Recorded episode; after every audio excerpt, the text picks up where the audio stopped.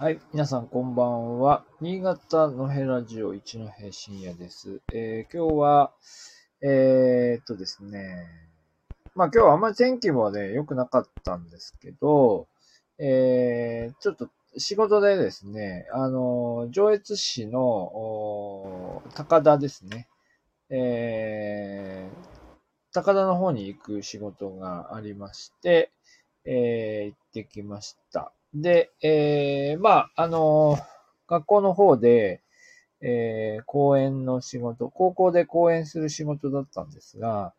まあ、ちょっと早く、えー、着いて時間があったので、えー、あのあれですね。えっと、途中ですね、えー、えっと、一個だけ、まあ、前以前行こうと思って行けなかったところをどっか行ってみようと思いまして、まあ、学校の近くにですね、この、あまあ、今アイコンに入れたですね、このヒゲの方ですね、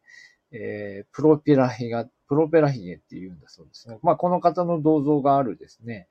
えー、旧師団長官舎っていうところに行ってきました。えー、まあ、ここはですね、あの、上越市の高田というところは、まあ、柴田と並んで、まあ、軍、軍隊が置かれていたところなんですよね。で、高田は13師団というですね、まあ、師団っていうのは、えー、大きい部隊ですよね。大きい、大きいこう塊なんで、でも格が非常に高いんだそうですが、まあ、この13師団というのが置かれていたところで、で、えー、まあ、置かれたのが日露戦争の時期ですかね。はい。えー、と、明治40年に決定してということなんだそうですが、で、その、まあ、そのトップですよね。まあ、要するに、えー、師団のトップ、師団長という人が、まあ、住んでいた官舎というのが師団長官舎ということになるんだと思いますが、まあ、その建物が、まあ、保存されているということです。で、えー、まあ、この師団長官舎は、えーっとですね、移築されて今の場所にあるんですよね。で、えーっと、初代の師団長が住んでたところではなくて、この三代目の長岡さんという人が住んだところ、長、えーなんですよね。で、なので、まあ、長岡さんの胸像がおい、あの、こんな感じで飾、あの、置かれていました。えー全然知らないで行ったんですけどね。で、で、その、まあ、その前にだから2代いたんですよね。2代いて、で、3代目の、3代目の長岡さんが、まあ、自分で計画して建てたっていう話なんですけど、まあ、なんでしょうね。かこう権限が強い人だったのか、ね、あの、あの、うんと、自分の住むところを自分で作ったみたいな話なんですかね。えー設計は陸軍の加藤栄太郎って書いてますね。で、えー施工は、あ現在、糸魚川の高取組、えーだそうです。高取組の、高取さんっていうのは高取、あの、政治家の高取さんですかね。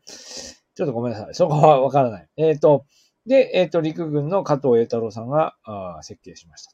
ということですね。で、長岡さんという人は、この新潟に来る前に、長岡って書いてるけど、もともと山口県の人ですね。山口県の人なんだけど、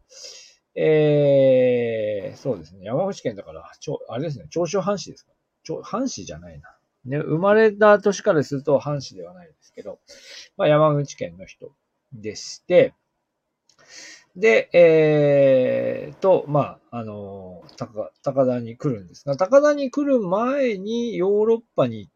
えー派遣されてるんですね。で、ヨーロッパでそのスキーをこう見てきたんですよね。スキー、スキー文化なのか、まあスキーの軍事的な重要性を見てきたんですかね。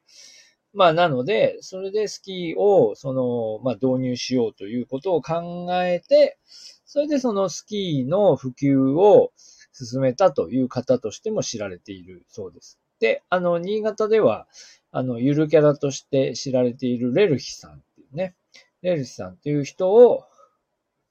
連れてきたわけじゃないと思うんですけど、レルヒさんという人が、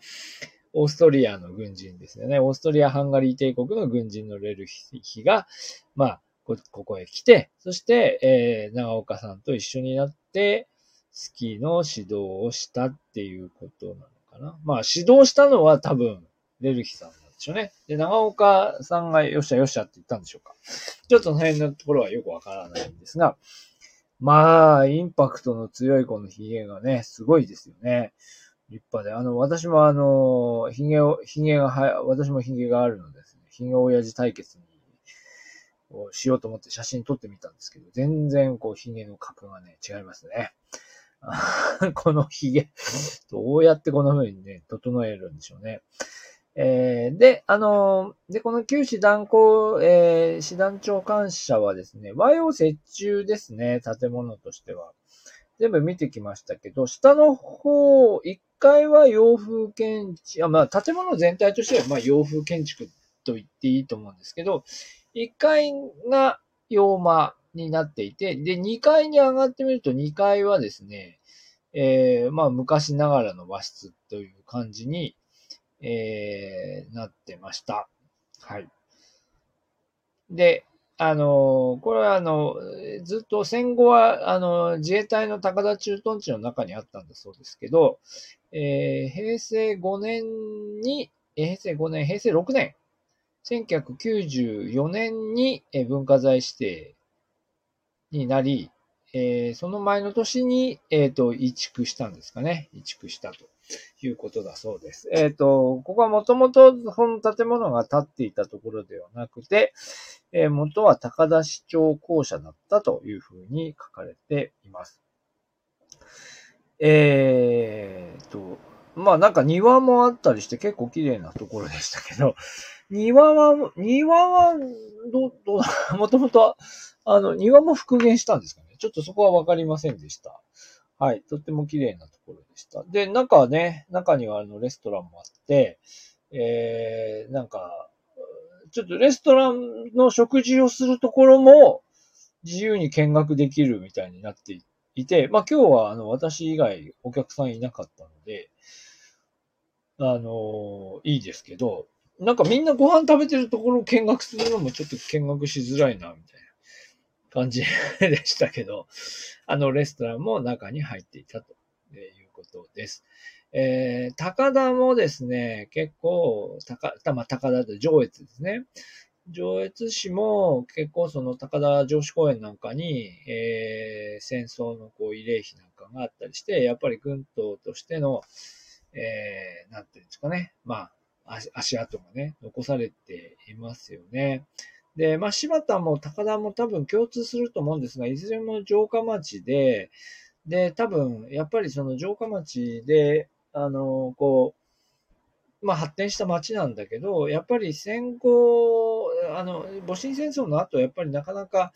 明治の時代に、えー、その、城下町が、そのまま発展していくのはやっぱり難しくて、多分柴田の方が先だと思うんですけど、結局軍隊の、軍隊に要するにそのお城の周りのまとまった土地を提供することによって、まあ、軍都として再び再興を果たすというストーリーですよね。多分高田もそう、今日、今日見た資料の感じでは、やっぱり高田城石を中心に第13師団、そこのまとまった土地を使って、え第13師団が、日露戦争の後で作られた。だからその前は、だからね、あの、お城の後が多分、なんだろう、うまく活用できてないっていうか、お城の後そのまま打ち捨てられてた、打ち捨てられたというか、あんまりちゃんとこう整備されてなかったんじゃないかなと思うんですけど、まあそこが綺麗に整備されて、で、まあそこがまあ戦争の、ね、新越地区における戦争の拠点の一つとなっていったと。まあ、この辺がいろいろこう、なんでしょうね。まあ、み、み、いろいろ見方によってこの評価っていうのは分かれてくるんではないかなと思いますね。はい。ということで、えっ、ー、と、今日はですね、えー、高田の方に行ってきましたので、まあ、一個だけね、今日、旧、旧市団長官舎だけ見てくることができたので、この立派な、うん、プロペラヒゲというんだそうですね。このプロペラヒゲの、えー、長岡さん。長岡、これなんて読むんですかねこの外、外踏みって書くんですけど、長岡さん、長岡えー、さんのことを、ちょっと、長岡さんのことっていうか、この旧師団長官者について、えー、ご紹介しました。まあ、あの、なんか、ちょっと、ちょっとなんか、あの、中に入ってるレストランも、なんかちょっと良さそうでしたね。あ、名前出てきました。長岡外資というの人ですね。長岡外資さんだそうです。でも外資さんのことも少し、えー、調べてみようかなと思いました。はい。というわけで今日はここまでということにしたいと思います。はい。えー、どうもありがとうございました。